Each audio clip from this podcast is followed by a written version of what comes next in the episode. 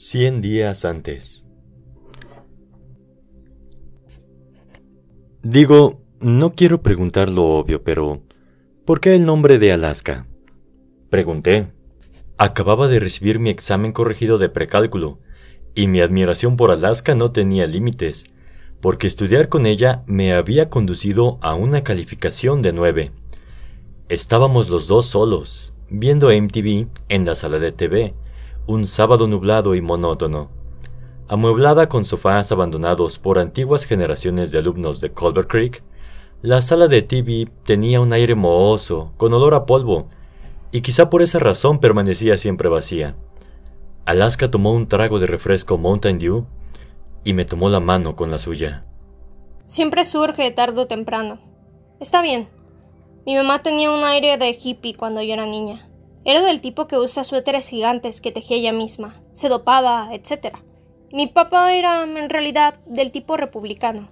Así que cuando yo nací, mi mamá quería ponerme Harmony Springs Young y él Mary Frances Young.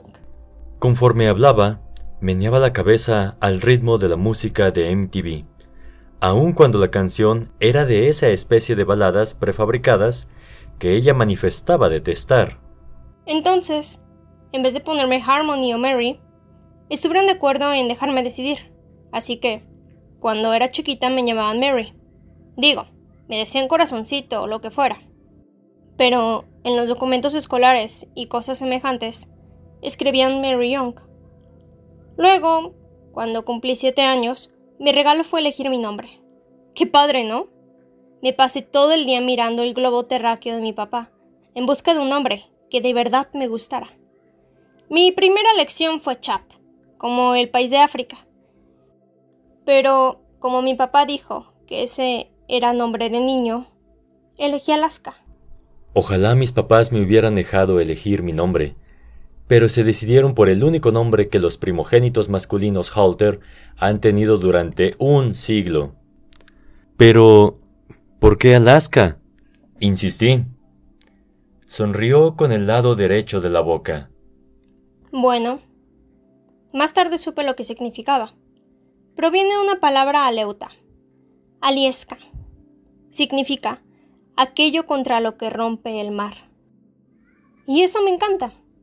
Pero en aquel momento solo vi Alaska allá arriba. Era muy grande, como yo quería ser, y estaba tan condenadamente lejos de Bite Station, Alabama, igual que quería estar yo. Y ahora ya creciste y estás bastante lejos de casa. Sonreí. ¡Felicidades! Dejó de menear la cabeza y me soltó la, por desgracia sudorosa, mano. Salirse no es tan fácil. Dijo, seria, mirándome como si yo supiera cómo salir y no le quisiera decir. Luego pareció cambiar de conversación a mitad de la frase. Por ejemplo, después de la universidad, ¿sabes qué quiero hacer? Enseñar a niños discapacitados. Soy buena maestra, ¿no? ¡Carajo! Si a ti te puedo enseñar precálculo, puedo enseñar a cualquiera. Quizá a niños autistas. Hablaba pausadamente, pensando lo que decía, como si me dijera un secreto. Me incliné hacia ella, de pronto inundado por la sensación de que debíamos besarnos, de que debíamos besarnos en ese mismo momento en el polvoriento sofá anaranjado con quemaduras de cigarro y décadas de polvo acumulado. Yo lo habría hecho.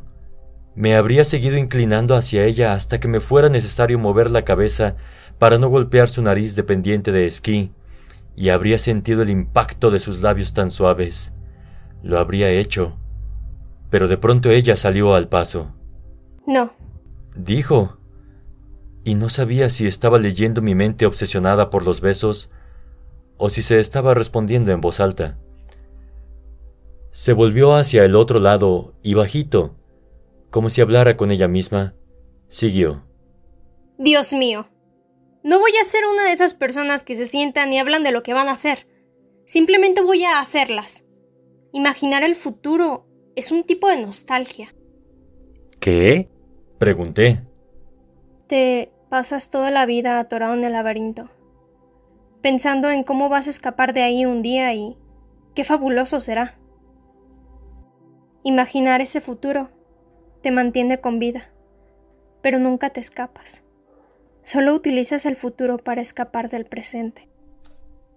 Supongo que eso tenía sentido. Yo había imaginado que la vida en el creek sería un poco más emocionante de lo que era. En realidad había habido más tarea que aventuras. Pero de no haberlo imaginado, nunca hubiera llegado al creek.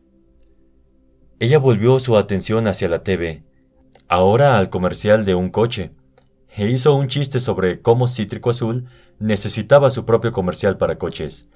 Imitando la voz profunda de los anunciadores comerciales, dijo, Es pequeño, es lento y es latoso, pero se mueve. A veces.